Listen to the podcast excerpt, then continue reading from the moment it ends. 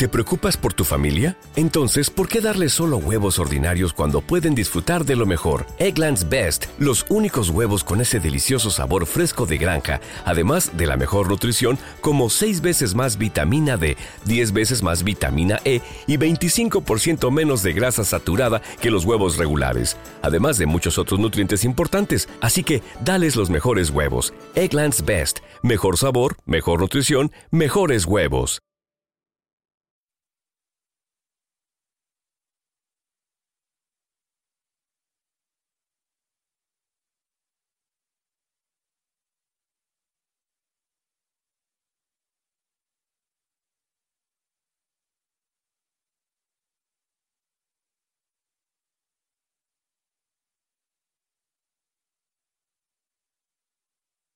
Muy buenas noches y bienvenidos un día más, queridos amigos, a una nueva cita con la espiritualidad profunda. Y además, hoy le vamos a dar un carácter sociológico, un carácter muy cercano. Rara es la familia, rara es la persona que no ha tenido alguna situación de este tipo cerca o ha conocido o ha vivido con alguna persona que tiene algún síntoma, alguna situación que no se sabe muy bien ubicar porque realmente dices, oye, es buena persona, pero está sufriendo mucho. Eh, son enfermedades del alma. Vamos a hablar de este concepto o esta realidad, enfermedades del alma. Algo que podemos traer de otras vidas o algo que cuando encarnamos ya directamente tenemos por el karma familiar. Muchísimas cuestiones también que están en el, aire. Eh, bueno, pues vamos a intentar discernir y sobre todo con nuestros queridos guías Juan Miguel Fernández, María Jesús Albertus, tener un concepto muchísimo más claro sobre las enfermedades del alma que tan mal explicadas están en muchísimos puntos como las esquizofrenias, esclerosis, eh, autismos en algunos casos, o simplemente eh, espíritus degenerados de asesinos, que bueno, no sabemos si también es una enfermedad, no sabemos. Muchísimas cuestiones. ¿Qué os parece el tema de hoy? Pues es un tema muy profundo porque la mayoría de las eh, enfermedades que padecemos sobre todo las enfermedades graves, están basadas en los comportamientos anteriores. Y para ello tengo primero que decir que, según la doctrina espírita, el ser humano está constituido de tres cosas.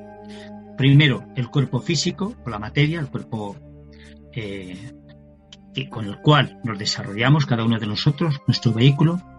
El espíritu, que es, digamos, el espíritu inmortal, aquel que nos va a servir no solamente para esta encarnación y las anteriores, sino también para las futuras, y el cuerpo periespiritual, que es el más importante, el más importante de todo ello. Porque en el cuerpo espiritual es precisamente donde quedan marcadas todas las huellas, todas las huellas de nuestros comportamientos a lo largo de todas nuestras existencias. Y ambos, los tres, están totalmente unidos, están totalmente conectados entre sí, de forma que nuestro cuerpo físico, cuando tiene un, pues, eh, una caída, cuando tiene, me refiero a una caída moral, cuando tiene también un comportamiento indebido, pues esto se proyecta en, en el perispíritu y el espíritu lo recibe. Y cuando es al revés también, cuando el comportamiento es anormal, cuando tienes una serie de inclinaciones que no son eh, favorables a tu organismo físico, el perispíritu, es, lógicamente lo marca y lo deja grabado. Por lo tanto, los tres están siempre en consonancia. Ahora bien, ¿cómo se registra? ¿Cómo se registra todo ello? Cuando nosotros vamos viviendo, María Jesús te va a explicar ahora cómo es nuestro cuerpo espiritual, vamos teniendo una serie de progresos en el cual nuestro perispíritu se va o bien oscureciendo o bien por otro lado se va esclareciendo, se va poniendo mucho más etéreo. Mucho más luminoso. Mirad. Para que os hagáis una idea facilita, os voy a poner un ejemplo facilito. Cuando vemos un niño que nace con problemas en el pecho, con problemas de respiración, con problemas en los pulmones. Dices, pobrecito, ¿cómo puede nacer así? ¿Qué ha hecho? ¿Se acaba de nacer? Claro. ¿Qué hizo en una vida anterior? ¿No sería a lo mejor un fumador empedernido y tenía los pulmones cuando, cuando partió negros de, de, de hollín, del humo? Al nacer, como el espiritismo, el periespíritu que decía Juan Miguel, lo ha recogido todo eso, en la siguiente reencarnación viene con ese problema en el pecho.